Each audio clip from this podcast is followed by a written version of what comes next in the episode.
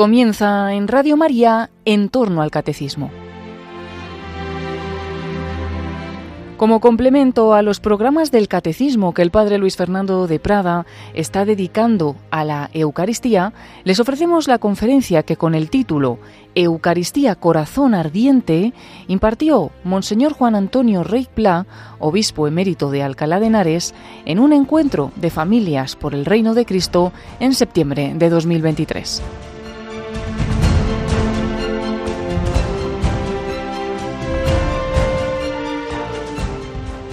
Las tres palabras, ¿eh? Eucaristía, corazón, ardiente. Vamos con la primera.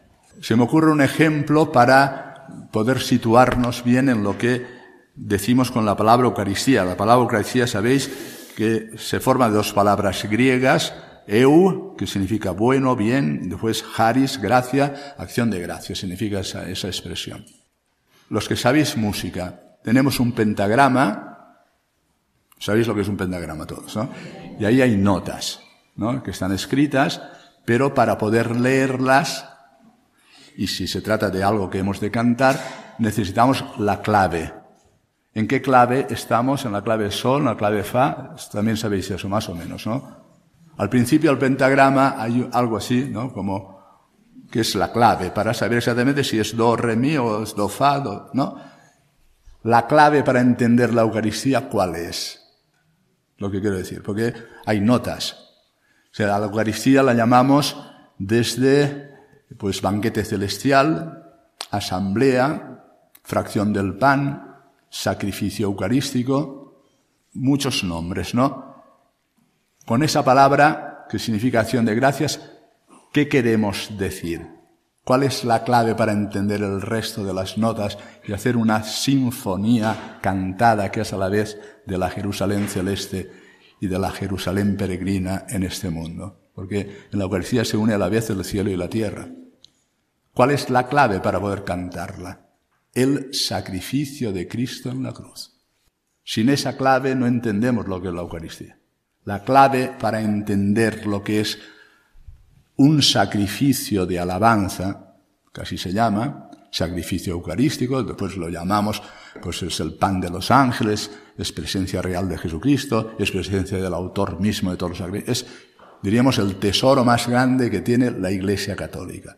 Pero para entendernos en todos estos nombres y para entender bien lo que es la celebración de la Eucaristía, antes lo que es la institución de la Eucaristía, la celebración de la Eucaristía o la celebración de la Santa Misa y la adoración eucarística, necesitamos esta clave.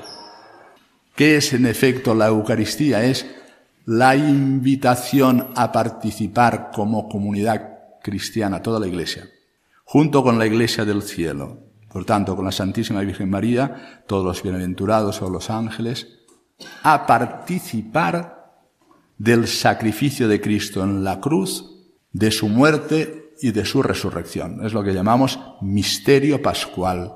Misterio es una palabra griega que traducida al latín es sacramentum, que traducida al castellano significa sacramento. Cuando decimos, para celebrar el principio de la misa, estos santos misterios, la palabra misterio es traducida por sacramento. Sacramento es una realidad sensible, vemos el pan, vemos el vino, vemos las ofrendas, que regala una gracia invisible, que en este caso nos llega como puro don de Dios. Mediante la epíclesis, que es la acción del Espíritu Santo, cuando el sacerdote pone las manos así, desciende el rocío del cielo, el Espíritu Santo, como descendió sobre el seno de la Virgen María, para regalarnos nada menos que el cuerpo y la sangre del Señor ya resucitado, decimos en su cuerpo, en su alma, en su divinidad. Por tanto, la clave para entender es la Iglesia nos invita. Cuando vamos a la Eucaristía nos reunimos en el nombre de la Trinidad, así empieza la misa, en el nombre del Padre, del Hijo y del Espíritu Santo, unidos a la Trinidad Santa e introducidos en el seno de su amor, somos invitados a participar del cuerpo que se entrega y de la sangre que se derrama. Proternos homines et proter nostram salute. Por nosotros y por nuestra salvación. Haced esto en memoria mía, ¿qué significa? Haced esto. ¿Qué hemos de hacer? repetir los gestos de la última cena, hacer la cena judía y la cena... No. La Eucaristía no es la repetición de la cena del Señor. Ya en el contexto de la cena del Señor, en el contexto, si queréis, del momento de que están preparándose para la Pascua los judíos, la muerte de Jesús en la cruz, en el mismo momento en que son degollados los corderos para los sacrificios, etc. No es la cena, es la Eucaristía. Y por tanto, cuando Jesús dice, haced esto en memoria mía, ¿qué está diciendo? Que nos invita a introducirnos nada menos no en el amor que no pone condiciones de Belén. Cristo vino a este mundo, nació del seno purísimo de la Santísima Virgen María sin poner condiciones. Sin poner condiciones, ¿qué significa? Que vino, ni siquiera se le esperaba, ni siquiera se, le acogió, no puso condiciones. Ni siquiera nos invita a vivir como familias que sois en la modestia de, de Nazaret. Son amores. El amor de inicio, el amor familiar, el amor... No, se nos invita a participar, ojo con este verbo, del amor loco de la cruz. El amor loco de la cruz, ¿qué significa? La cruz es el lecho nupcial donde Cristo desnudo como el Adán viejo, de su costado abierto manó sangre y agua, los signos del bautismo y de la Eucaristía, y del mismo modo que la costilla de Adán nació Eva, del costado abierto de Jesús nace la iglesia. Y él, el nuevo Adán, en el lecho nupcial de la cruz, amó hasta el extremo a la iglesia. San Pablo dice, llegada la plenitud del tiempo, he deseado ardientemente comer esta Pascua con vosotros. Os he amado y os he amado hasta el extremo. Y cuando ya está sentado a la mesa, se levanta, hace un gesto simbólico, se ciñe la toalla y le lava los pies a los discípulos. Está empezando a expresar el amor loco de la cruz. Yo he venido a serviros, a dar la vida por vosotros. Este es esto es mi cuerpo. Esto. Esto es mi cuerpo. Que se entrega por vosotros. Esta es mi sangre que se derrama por vosotros. Si combinamos los textos de los sinópticos con el texto de San Pablo, San Juan no tiene la institución de la Eucaristía, tiene el lavatorio de los pies. La alianza, la sangre de la alianza. Jeremías, os regalaré una alianza nueva, que evoca la del Sinaí, sellada con la sangre de los animales. Pero esta es una alianza nueva, sellada con la sangre de Cristo, y eterna, definitiva, para siempre. Cuando Cristo instituye la Eucaristía, esto es mi cuerpo, tomad y comed, esta es mi sangre, tomad y bebed, Haced esto en memoria mía. ¿Qué está diciendo? Quiere introducir a toda la iglesia, con las disposiciones necesarias para después poder comulgar, a participar en el gesto mismo de quien se va a entregar al día siguiente en el ara de la cruz. El altar es a la vez el ara del sacrificio y a la vez es el banquete esto es mi cuerpo que será entregado por vosotros en la cruz. Y por tanto lo que quiere que nosotros recibamos es ese amor, expresado en la cruz hasta el límite. No se ha reservado nada. Nadie me quita la vida, San Juan, la doy yo. Lo hemos llevado nosotros a la muerte, pero es Él quien acepta, cumpliendo la voluntad de su Padre. Getsemaní, si es posible, pase de mí este cáliz, pero no se haga mi voluntad sino la tuya. El Padre va a expresar el amor entero que tiene por nosotros para que en el huerto de Getsemaní, después en el huerto del Calvario, nazca una humanidad nueva. En los dos huertos. Allá el nuevo Adán se prepara con sudores de sangre, aquí derramará hasta su última gota de sangre. Si en un huerto fuimos vencidos, en otro huerto ya Señor se prepara para que en el huerto definitivo del Calvario nazca el hombre nuevo. Y nacer el hombre nuevo con lo que decía Jeremías, una alianza nueva, ¿qué significará, Señor? Recurrimos al profeta Ezequiel. Os recogeré de entre todas las naciones. Derramaré sobre vosotros un agua pura que os purificará. Arrancaré vuestro corazón de piedra y os daré un corazón de carne e infundiré en él mi espíritu. Esto es lo que el Señor nos invita, para que se cumplan esas profecías, cuando instituye la Eucaristía que queda completa con su resurrección, tal manera que el que entrega su vida en la cruz, Dios Padre le responde resucitándole a través de la acción vivificadora del Espíritu Santo. Por tanto, la clave para entender bien lo que es la Eucaristía es el sacrificio de Cristo en la cruz. Padre Pío se quedaba estasiado contemplando en el momento de elevar el cuerpo y elevar la sangre, cómo María al pie de la cruz, como las mujeres, Juan el Evangelista, se nos invita, porque solo el Espíritu Santo lo puede hacer, es el único sacrificio que nos salva, no es que Cristo muera de nuevo, ya no, es el único y eterno sacrificio, pero el Espíritu Santo, saltando el tiempo, nos hace presente en la Eucaristía el sacrificio de Cristo y nos hace a nosotros contemporáneos de ese sacrificio y se nos invita a entrar en el mismo dinamismo de amor de ese sacrificio. Haced esto no es hacer la última cena, no es repetir la cena, a veces se hace como, diríamos, pedagogía, pues la cena como la celebraron los judíos, no, no, no. Entonces, la Eucaristía es una realidad nueva que después, con el paso del tiempo, la Iglesia unirá la liturgia sinagogal, la primera parte de la misa, la liturgia de la palabra, con la liturgia eucarística. Pero ambas tienen como clave, insisto, el sacrificio de Cristo. Queridos amigos, ¿qué se nos está diciendo?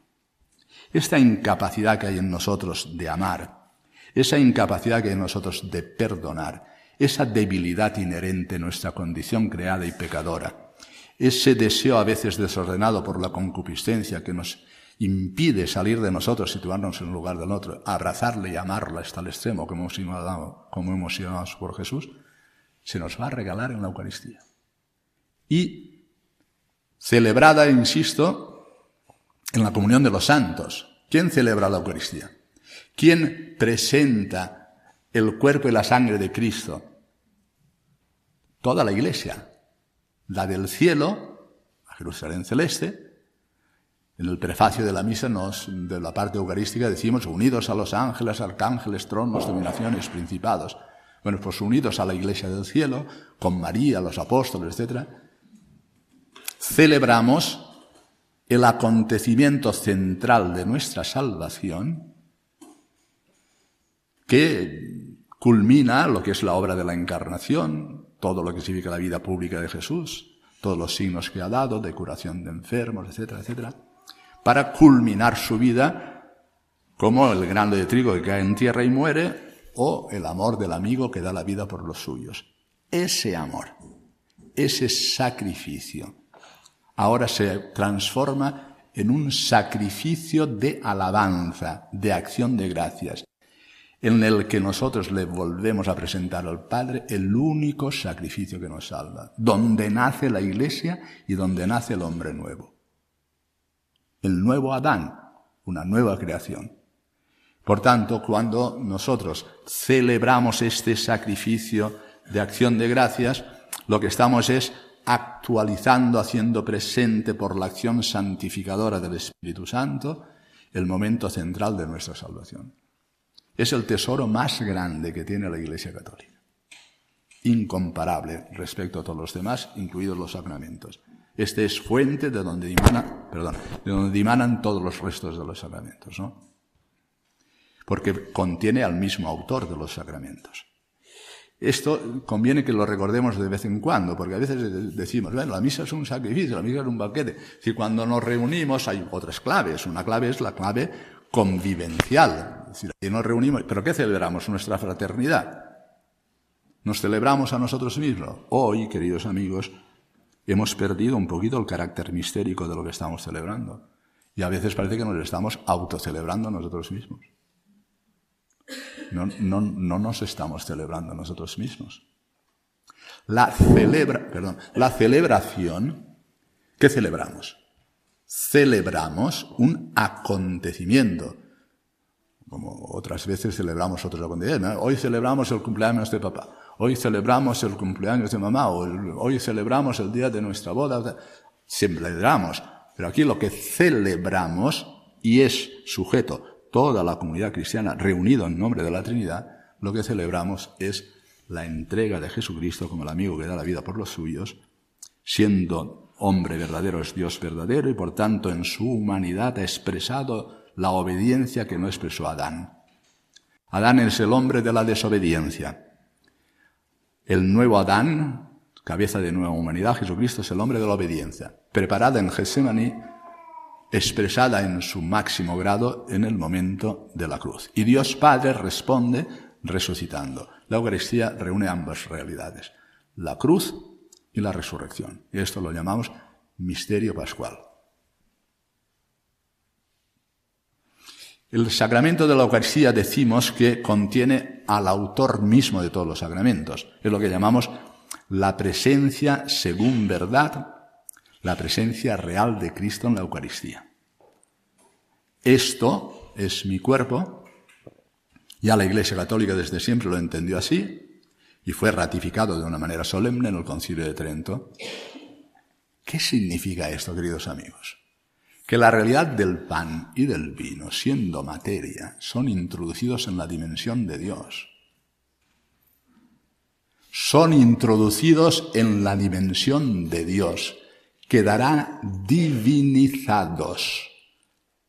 El cielo entra en la tierra Celebrar la Eucaristía es el cielo que entra en la tierra. ¿Y qué hacemos? Nos ponemos de rodillas, nos postramos, adoramos. Adorar es el cumbre, la cumbre del Espíritu. No podemos llegar más alto.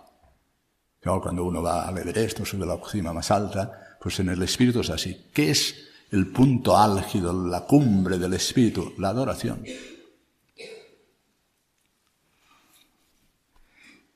Cuando nos resistimos a, no contemplar este misterio en la grandeza de lo que tiene, en la solemnidad de lo que significa. El cielo, ya el rocío del Espíritu Santo, ha convertido con las palabras mismas de Jesús en la institución el pan en el cuerpo del Señor, el vino en su sangre. Y por tanto está presente el cielo pero no de una manera estática, sino de una manera dinámica. Es el cuerpo que se entrega y es la sangre que se derrama. Y por tanto está promoviendo un dinamismo. Dinamismo significa fuerza. Está promoviendo un dinamismo que es el que tiene que ser introducido en nosotros por la participación en la Eucaristía. Comulguemos o no comulguemos. Sea, los protestantes que no hablan de transustanciación, Lutero sobre todo, Calvino y Zwinglio fueron por otros caminos, negaron. Pero el que quería hacer permanecer la presencia real lo llamaba consustanciación, no transustanciación.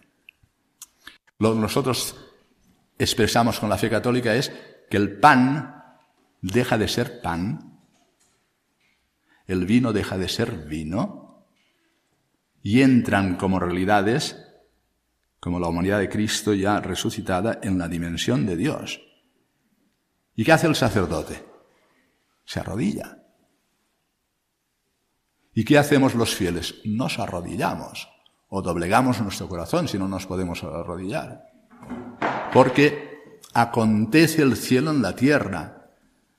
Esto, si lo pudieran ver estos ojos, ¿no? O sea, la Eucaristía es la cumbre mística de toda espiritualidad cristiana Allí en el altar, que es el nuevo monte de Sión, acontece el cielo y lo que reclama, porque allí están todos los ángeles, arcángeles, serafines, tronos, dominaciones, potestades, Virgen María, los santos, mártires, confesores, están todos adorando. No lo vemos, pero están. Y si nos invita a nosotros a participar en todo ese movimiento de asombro, de ahí viene la adoración. Adoración es una palabra que tiene dos versiones. Una que es tomada del griego y otra tomada del latín, ¿no? Una que significa, pues, los labios, os, oris, es la boca. Es, es como decir, te voy a cubrir de besos, te voy a cubrir eh, con toda mi persona, Señor, te quiero, te amo, te adoro. O inclino mi cabeza, que es la palabra griega en este caso, doblego mi cerviz, doblego mi cuerpo, me arrodillo, es decir, ambas cosas. Porque uno queda asombrado ante la presencia de la divinidad. Santo Tomás de Aquino, esto no lo ven nuestros sentidos, esto lo ve la fe. Pero con un asombro de que el Dios, a la vez creador y redentor, se hace presente en un humilde altar, de ahí la necesidad del sacerdocio católico, no lo puede presidir como decía Lutero cualquiera, sino necesita que sea el mismo Cristo el que pronuncie las mismas palabras de la institución. De ahí el orden sacerdotal que identifica al sacerdote ontológicamente con Cristo, para que sea Cristo a la vez sacerdote, víctima y altar. Y allí está el sacerdote haciendo las veces de Cristo para presentar la ofrenda, que promueve en nosotros un respeto, una admiración, un asombro que nos debe de llevar a la adoración. Tal como celebramos ahora la misa de rápida y en las cosas que hacemos, a veces esto se pierde de vista. Haceme caso. Casi parece una cosa que, que, que, hacemos rápidamente y eso no, significa que le hemos perdido todo el, el carácter mistérico y todo el carácter de asombro de lo que significa, pues a veces, decir, diríamos, la, el modo pedagógico de, de, de, ponernos ante la evidencia de lo que está pasando, era oír el sonido de la campanilla que nos invitaba a arrodillarnos, o después cuando presentaba el sacerdote, pues otra vez la campanilla. Gestos pedagógicos que nos llevan a decir, Dios está aquí, Dios está aquí, venid adoradores, adoremos, Dios está aquí. Pero ¿quién está aquí? Quien está aquí es el Dios humillado, hecho servidor, el siervo de Yahvé humillado hasta el extremo de la cruz y victorioso en su resurrección. Se ha dicho esto para tener la clave necesaria. Eso explica que el Padre Pío quedase absorto. Y al final le llamaban la atención y al final le prohibieron que hiciera las misas tan largas. ¿Esto qué es? Pero claro, si uno es captado en su espíritu por lo que está aconteciendo. Y más allá de los sentidos, la fe le pone delante el misterio, es como para, perder el tiempo. Perder el tiempo en el sentido de que ya te extraes del tiempo y entras en una realidad que le lleva al Padre Pío a estar ahí tiempo y tiempo como quien está al pie de la cruz. Bueno, pues se ha dicho esto para entender cómo la Iglesia desde siempre ha entendido que el pan deja de ser pan, el vino deja de ser vino, y se da una realidad. Ahora decimos, Santo eres en verdad, Señor, santifica estas ofrendas, toda la creación que hemos presentado, obra de Dios y del trabajo del hombre, toda la creación entra en un movimiento. Acepta, santifica estas ofrendas para que se conviertan, dice ahora la traducción, para nosotros en el cuerpo y la sangre de Jesucristo nuestro Señor. Gracias a la señal de la cruz. El rocío del cielo, el Espíritu Santo, desciende sobre el pan, sobre el vino. El cielo ha abierto sus puertas y ha descendido para nosotros. Y quien se ha hecho presente es el mismo que estaba colgado en la cruz. Y quien se ha hecho presente es el mismo que al, tercer día resucitó. Y cuando María Magdalena lo quería retener, dice, no me retengas, porque ya entro en la dimensión de Dios y voy a estar más cerca de vosotros. Ya no volveré a tomar del fruto de la vida hasta que llegue el reino de Dios. Ahora se hace presente y la Eucaristía edifica la iglesia y hace presente el reino de Dios en medio de nosotros de manera velada. De manera velada. No vemos. Sí creemos, y por tanto sí sabemos, eh, ojo, que la fe no es un salto en el vacío, la fe es un acto de juicio. La fe es conocimiento. Y por tanto, nosotros por revelación, porque nos lo enseña la Iglesia, creemos, pero creer es conocer. Creer es adherirse a Jesucristo. Creer es entrar en obediencia en Jesucristo. Es confiar plenamente en su palabra. La fe, dice Hebreos, es, es la sustancia de las cosas que se esperan, cuyo argumento no lo vemos, porque caminamos no en visión, sino caminamos en la fe. Por eso el himno este, Pangelingua tantum ergo, Santo Tomás nos invita a decir que los sentidos sean ayudados por la fe para contemplar el misterio. Y la Iglesia poco a poco entendió que lo que era al principio reunirse por las casas para escuchar la enseñanza de los apóstoles, para la comunión de bienes entre ellos, para la fracción del pan, Eucaristía, y para la oración, esto que lo hacían mm, el primer día de la semana, por la mañana, porque después tenían que ir a trabajar los que trabajaban, pronto llegó la misa diaria. No se tardó mucho tiempo en descubrir la grandeza de la Pascua de cada día, más allá de la Pascua semanal y de la Pascua a lo largo de lo que es el año litúrgico. Y es lo que reclamó por la dedicación de los sacerdotes que celebraban la misa diaria, reclamó el celibato de los sacerdotes. Para que estuvieran con el corazón totalmente disponible, totalmente entregado, consagrado a Él. Y para eso la, la misa diaria. Y más allá de lo que es la celebración, que ahora analizaremos si podemos rápidamente, llegó también lo que es la prolongación que entonces se guardaba para los enfermos que no podían acudir, el viático para los moribundos. Y de ahí ha nacido, porque la Iglesia va descubriendo poco a poco todo el misterio que el Señor nos ha entregado, la adoración eucarística. Y España se va llenando de capillas donde hay adoradores nocturnos y adoradoras nocturnas y ahora la adoración perpetua. Que prolonga en ese dinamismo no estático, sino de quien se entrega, porque Cristo en el sagrario está allí entregándose por nosotros. Cristo eh, puesto como nuevo árbol de la vida en medio del paraíso, en las capillas de adoración perpetua, está allí para que comamos de sus frutos. La adoración eucarística en este caso, recordad que al principio se nos recuerda simbólicamente en el libro del Génesis que en el centro del jardín había un árbol que era el árbol de la vida. Allí nuestros primeros padres iban a comer de sus frutos. Y era tanto la potencia del espíritu que mantenían carne, la carne viva, y no hubieran muerto. El programa de Dios era que pasaran directamente al cielo, no hubieran muerto. Los había creado más allá de la condición natural, en lo que es el don de la inocencia, el don de la integridad, el don de la santidad. Y por tanto, ellos era fenomenal, ¿eh, queridos matrimonios. cuando miraban a Adán Eva o Eva Adán, veían en el cuerpo la persona. A nosotros nos cuesta un poquito más. Eso es el don de la inocencia. El don de la integridad es que vivían sin lo que es la concupiscencia en nosotros que desordena nuestros deseos y a veces nos entorpece, nos hace difícil amar y ponernos en el lugar del otro.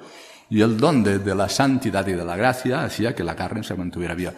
El árbol de la vida está plantado en medio del jardín, junto a otro árbol que es el de la ciencia del bien y del mal. Bueno, pues ahora el árbol de la vida es la exposición del Santísimo. ¿Dónde vamos nosotros a comer de los frutos para mantenernos en la vida? Para mantenernos en la vida, diríamos, propia, la que es de la gracia, la que va a ser llamada un día a participar plenamente de la gloria de Dios. Bueno, pues ahora lo que hacemos con la Eucaristía es un sacrificio de alabanza que por la acción santificadora del Espíritu Santo nos hace presente el único sacrificio, que es el de la cruz, y la resurrección de Jesucristo, misterio pascual. La Eucaristía contiene la presencia real de Cristo y por tanto merece toda nuestra adoración mientras dura la celebración de la Santa Misa y después lo que significa la visita al sagrario y después lo que es la adoración ya, sea por la noche o sea en la capilla de la adoración perpetua, porque ese es el verdadero árbol de la vida al cual tenemos que acudir. También Cristo es el verdadero árbol de la ciencia del bien y del mal, porque Él es el discernimiento de lo que es el hombre perfecto, el hombre bueno. Eucaristía. Corazón. ¿Qué expresamos con la palabra corazón? Corazón es un lenguaje, siempre utilizamos el lenguaje simbólico para expresar. ¿De dónde nace esto que voy a decir ahora? Oh Dios, tú eres mi Dios. Por ti madrugo. Mi alma está sedienta de ti, Señor Dios mío. Como tierra reseca, agostada, sin agua. ¿De dónde salen estas palabras? Salen del núcleo más íntimo de la raíz misma del alma. Alma expresa toda la persona. ¿Y eso cómo lo hemos llamado? Lo hemos llamado corazón. Del corazón nace este deseo, que es un deseo, decimos, natural, de, poder ver a Dios, ¿no? Como busca la cierva corrientes de agua, así mi alma te busca a ti, Dios mío. En otro momento, ¿cuándo entraré a ver el rostro de Dios? No me escondas tu rostro. Corazón es la sede del deseo. Este deseo, queridos amigos, es un deseo de infinito. Es un deseo de absoluto. No hay bienes materiales que puedan colmarlo. Ni todos los bienes reunidos del mundo, no. Ni todos los afectos de las personas. Los bienes pueden ser legítimos si uno los sabe usar bien y utilizar bien. Hay santos que han sido riquísimos y han sabido servirse de las riquezas para hacer el bien. Los afectos de las personas son legítimos, ¿no? A no ser que uno acabe idolatrando a la persona con los afectos, eso ya es otra cosa. Pero los afectos son legítimos. Pero no hay bienes materiales, temporales. No hay afectos, ni siquiera personas que colmen este deseo de infinito. Ni tu esposo, ni tu esposa. Queridas familias por el reino de Cristo ni tus hijos si el Señor te los ha concedido. No son respuesta adecuada. Son camino para ir a la fuente, camino para ir a Dios. No lo olvides. Si Dios los llamó y una misma llamada llamaba a dos, a él y a ella, para que se reunieran y se dieran mutuamente y recíprocamente y formaran una sola carne, para que encontraseis a Dios, no os equivoquéis. Es para hacer de tu esposa y de tu esposo, de tus hijos, de tus parientes, si es la familia más amplia, camino hacia Dios, camino hacia Dios que es el único que puede saciar y colmar los deseos de infinito que están albergados en nuestro corazón. Decía Pascal que el hombre es mucho más que el hombre. Si estamos habitados por Dios. Y por tanto, nace en nosotros ese deseo y esa añoranza de Dios. Es como estar buscándole por todas partes, eso que canta de manera tan extraordinaria San Juan de la Cruz, o lo expresan sus versos Santa Teresa de Jesús y todos nuestros místicos, ¿no? ¿A dónde te escondiste, amado? Y eso a lo mejor es, tú lo traduces en una cosita ínfima, decir, bueno, pues está, busco el bien, busco la felicidad. Sí, no. Tú lo que estás buscando, aunque no lo sepas, es poder beber en la fuente de donde emana un amor loco, el único que puede satisfacer tu deseo de infinito. Que a veces lo traducimos porque somos seres históricos y nos construimos en el tiempo por cositas pequeñas, y todas son legítimas y todas son buenas. Pero tienen que ser caminito para llegar a la fuente de donde emana. ¿Y dónde emana? Mana en tu corazón, mana en tu deseo. ¿Qué hemos de hacer nosotros con este corazón? que además no nos deja vivir, porque cada vez desea y desea más. Pues en vez de lo que dicen las filosofías orientales, no dice, si no quieres sufrir, anula el deseo, para llegar al nirvana, no desees nada y entonces no sufrirás. San Agustín, en la carta que todos los años leemos en el oficio de lecturas, dice, no, es al revés. Lo que tienes que hacer por medio de la oración, orar, orar, os oris boca, por medio de la oración, el trato íntimo con Jesucristo, lo que tienes que hacer es acrecentar el deseo, porque ni el ojo vio ni el oído oyó lo que Dios tiene preparado para sus hijos. O sea, no hemos de anular el deseo, todo lo contrario. Lo que hemos de hacer es abrir más, dice San Agustín, la boca del saco para que el Señor pueda enriquecerlos más con sus dones, para que nosotros, dirigiendo bien nuestros deseos, lo hagamos como una flecha que va dirigida directamente al corazón mismo de Jesucristo, al corazón mismo de Dios, para poder palpitar con su mismo corazón, para poder, aquel que en su humanidad nos ha amado con un corazón de hombre, tener el mismo corazón de Jesucristo. Por tanto, no anular nada, sino acrecentar. Todo lo que cabe en el corazón de Cristo es lo que el Señor quiere regalarte en la Eucaristía, para hacer de tu corazón su corazón, Arrancaré, decíamos con Ezequiel, vuestro corazón de piedra, un corazón de piedra, un corazón duro, un corazón que no sabe perdonar, un corazón que vive para sí mismo, un corazón que hace muy difícil convivir con estas personas, ¿no?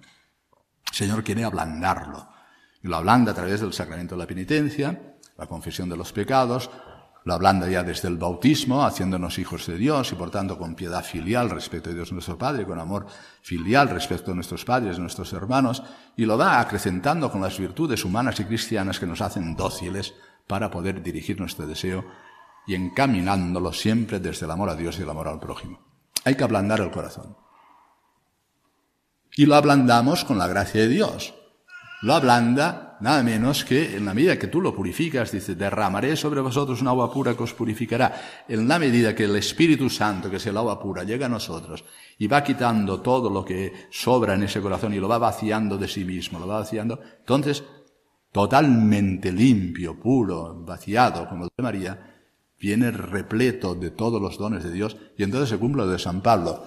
Dice, el Espíritu Santo, Dios mismo, ha sido derramado en nuestros corazones por medio del Espíritu que se nos ha dado. Santa Catalina de Siena, ¿no? Es decir, ¿cómo podemos nosotros amar a los hermanos con el mismo amor que nos ha amado Jesucristo? Dice, bebiendo en la fuente. Ves a la fuente. Y cuando ya tu vaso esté lleno y esté repleto y rebose y reverbere, con ese mismo amor que el Señor te ha dado, amarás a Dios y al prójimo. Pero no te separes de la fuente, porque como vayas con tu realidad y tus fuerzas y tus capacidades, te van a cansar y te vas a retirar pronto. Pero si tú llenas, ¿y cómo lo llenamos? ¿Y dónde está la fuente? La fuente está en la Eucaristía. La fuente está en la Eucaristía. Y allí es donde vamos a beber como la cierva que busca corrientes de agua viva. Vamos a beber. ¿Para qué? Para llenar nuestro corazón, que quedará purificado, de tal manera que nosotros si nos acercamos al pie del altar, si nos acercamos a lo que ya es la comunión eucarística, es con el corazón limpio y purificado, para poder beber en la fuente misma donde se contiene todo el amor de Dios por nosotros, expresado de una vez para siempre en la cruz y hecho visible ahora sacramentalmente para nosotros en el sacramento de la Eucaristía. Y este es el nuevo maná, es el pan de los ángeles, es el pan celestial que nos introduce en la dimensión misma de Dios, para que quedemos cristificados, divinizados, con una aspiración a ser glorificados en el cielo. Así de grande, queridos amigos. El lema que tenéis este año es perfecto, ¿no? Eucaristía, corazón, ahora diremos lo del ardiente, ¿no? Corazón es la sede del deseo. Jesús dice en el Evangelio de San Marcos, capítulo 7, dice, del corazón salen todos los deseos, ¿no? salen todos los males ahí. ¿no? Por tanto, lo que hay que hacer es limpiar el corazón. Hay que vaciar y purificar el corazón, y esto es muy importante. La Iglesia cuando insiste que no comamos el pan para nuestra condenación, que nos preparemos bien, que confesemos nuestros pecados para acercarnos al trono de la gloria, al trono del sacrificio, a la Eucaristía, quiere que vayamos con el corazón limpio, con el corazón puro. Porque Dios no es compatible con, como la Virgen María la preparó, purísima, inmaculada desde la concepción, ¿no? Para que pudiera ser santuario, la sede donde el Verbo encarnado viene a plantar su tienda en medio de nosotros, y nosotros igual. Porque a quien vamos a recibir es al mismo Cristo ya vencedor del pecado y de la muerte, resucitado, hecho presencia sacramental para nosotros. Hemos de aprender a cuidar no solo los ojos, sino el corazón. Corazón es, diríamos, en este lenguaje simbólico, lo más potente que hay en nosotros. De ahí sale lo bueno y lo malo. Pero en la medida en que nosotros sepamos canalizar y orientar bien nuestro deseo, la sede del deseo, si nosotros, dejándonos conducir por la gracia de Dios, vivir bajo los impulsos del Espíritu Santo, porque de esto se trata. Que nosotros salimos heridos, pecado de origen, por nuestros propios pecados, por el mal del mundo. Entonces, purificar el corazón, tener el instinto mismo del Espíritu Santo, eso es un proceso. Eso significa curación, sanación, purificación, restablecimiento del corazón, creación de un nuevo corazón. Y eso hemos de saberlo Y eso se va alcanzando en la medida que vamos poniendo las bases, el fundamento, después los andamios para hacer un edificio. Y eso es poner la base de la gracia de Dios, las virtudes, que es como un andamio, y al final tenemos un corazón dispuesto a amar. No lo haremos si no tenemos bien el fundamento y si no ponemos bien los andamios. De ahí la educación cristiana, la pedagogía de ir formando las virtudes humanas, las virtudes cristianas, todo lo que es lo que llamamos la vida en Cristo o la vida en el Espíritu, que es purificar el corazón y dirigir bien nuestro deseo, para que después lo hagamos práctica. No se trata simplemente de desear, sino lo que hemos deseado, no con una voluntad veleidosa que dice que sí, pero que después es que no, sino con una voluntad eficaz que dice sí y después es sí y practica y practique la vida cristiana, la que deriva de la gracia de Dios, de un corazón nuevo a través de las virtudes humanas y cristianas. Ardiente. Si a Cristo se entrega en la cruz, decimos una fórmula así rápida, y lo que expresa es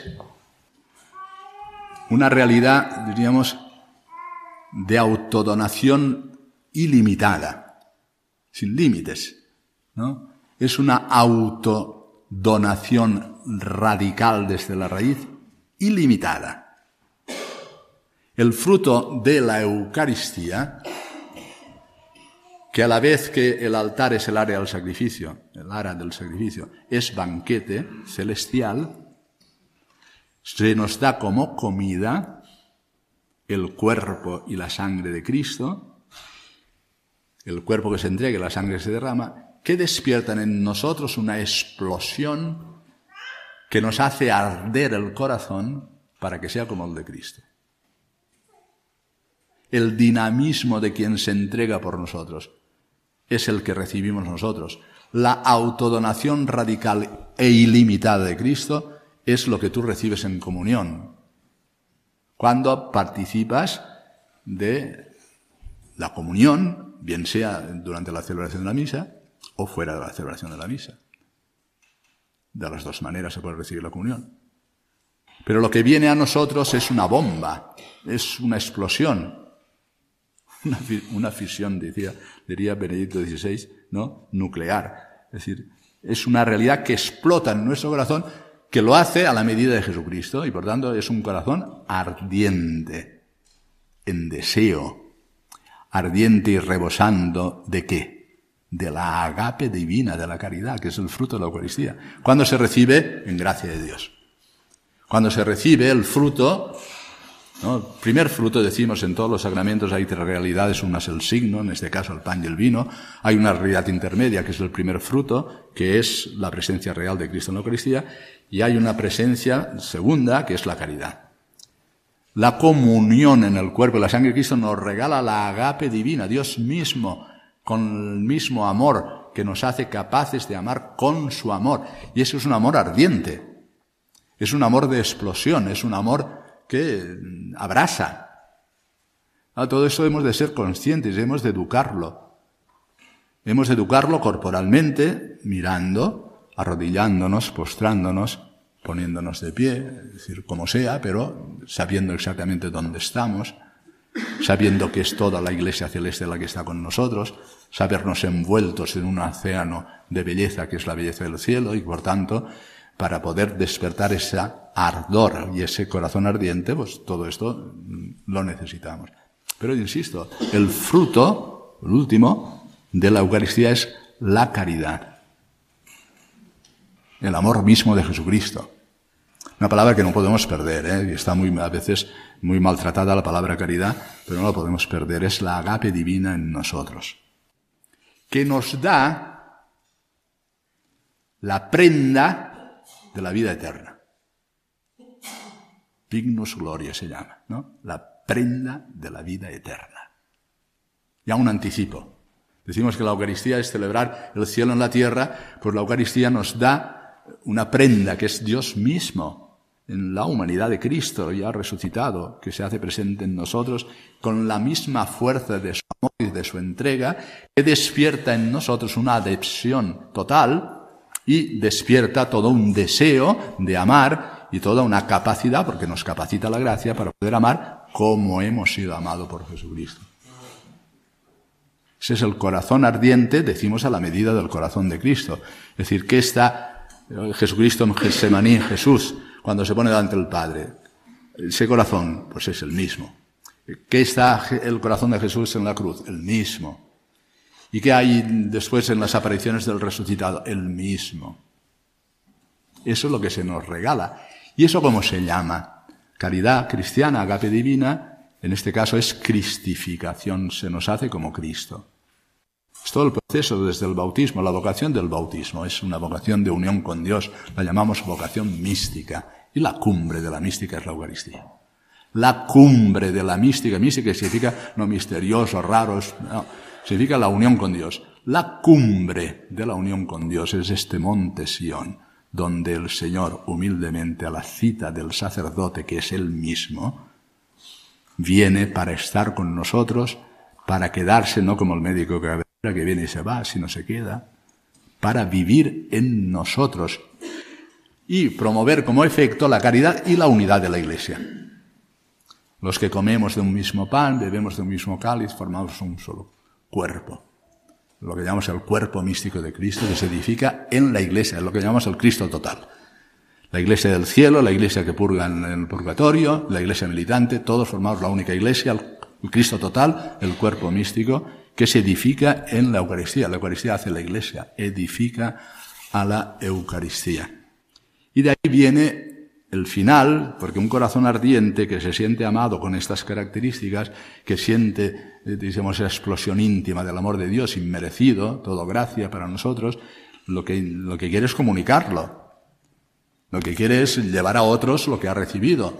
Y de ahí viene la palabra misa, como misión, santa misa, la misa, para ser enviados para anunciar aquello mismo que hemos recibido para poder decir que todo es posible con el amor de Dios, que podemos empezar siempre de nuevo, que las realidades que parecen que no tienen remedio, que son fracaso, que nos hacen sufrir, todo es posible con la gracia de Dios, porque Él lo hace posible, porque vamos, los, los ejemplos son evidentes. De una virgen nació el Salvador, de una mujer anciana y estéril nació el precursor, de Abraham y de Sara, que no, nació Isaac, etc. Para Dios no, no hay nada imposible. Bueno, pues hemos eh, ilustrado un poquito, si queréis, las tres palabras, ¿no? El sacrificio de acción de gracias donde se celebra, y ahora viene la palabra más importante, el memorial. Claro, en castellano traducimos, en español traducimos, haced esto en memoria mía, en algún momento aparece la palabra memorial. Memorial es una palabra hebrea que significa la actualización, en su caso, de la Pascua, la salida de Egipto, por tanto, el camino hacia la libertad, la tierra prometida, y eso lo celebran anualmente.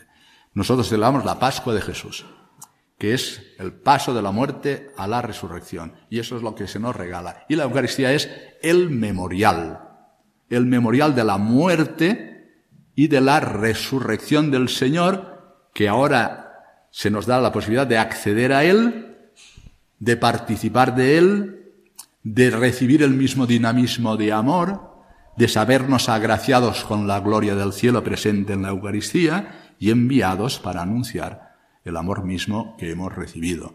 De ahí las palabras sacrificio eucarístico, sinaxis o asamblea, eh, sacrificio eucarístico, banquete celestial, santa misa, los distintos nombres que ha recibido la misa. Punto final. Quien no descubre este misterio de lo que es la Eucaristía, Mm, lo siento, decir, es, lo más católico. O sea, la Virgen María y la misa es lo más católico. ¿no? O sea, uno que no ame la Inmaculada no es católico. Uno que no ame la Eucaristía no es católico. Que puede ser otras cosas, ¿no? Pero aquí entramos en lo nuclear.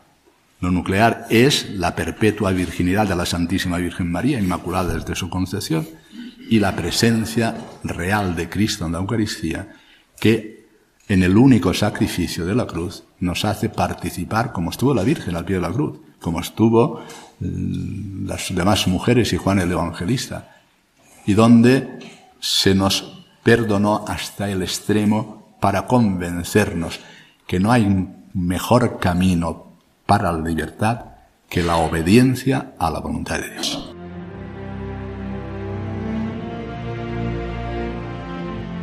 Así finaliza en Radio María en torno al catecismo. Como complemento a los programas del catecismo que el padre Luis Fernando de Prada está dedicando a la Eucaristía, les hemos ofrecido la conferencia que con el título Eucaristía Corazón Ardiente impartió Monseñor Juan Antonio Rey Pla, obispo emérito de Alcalá de Henares, en un encuentro de familias por el reino de Cristo en septiembre de 2023.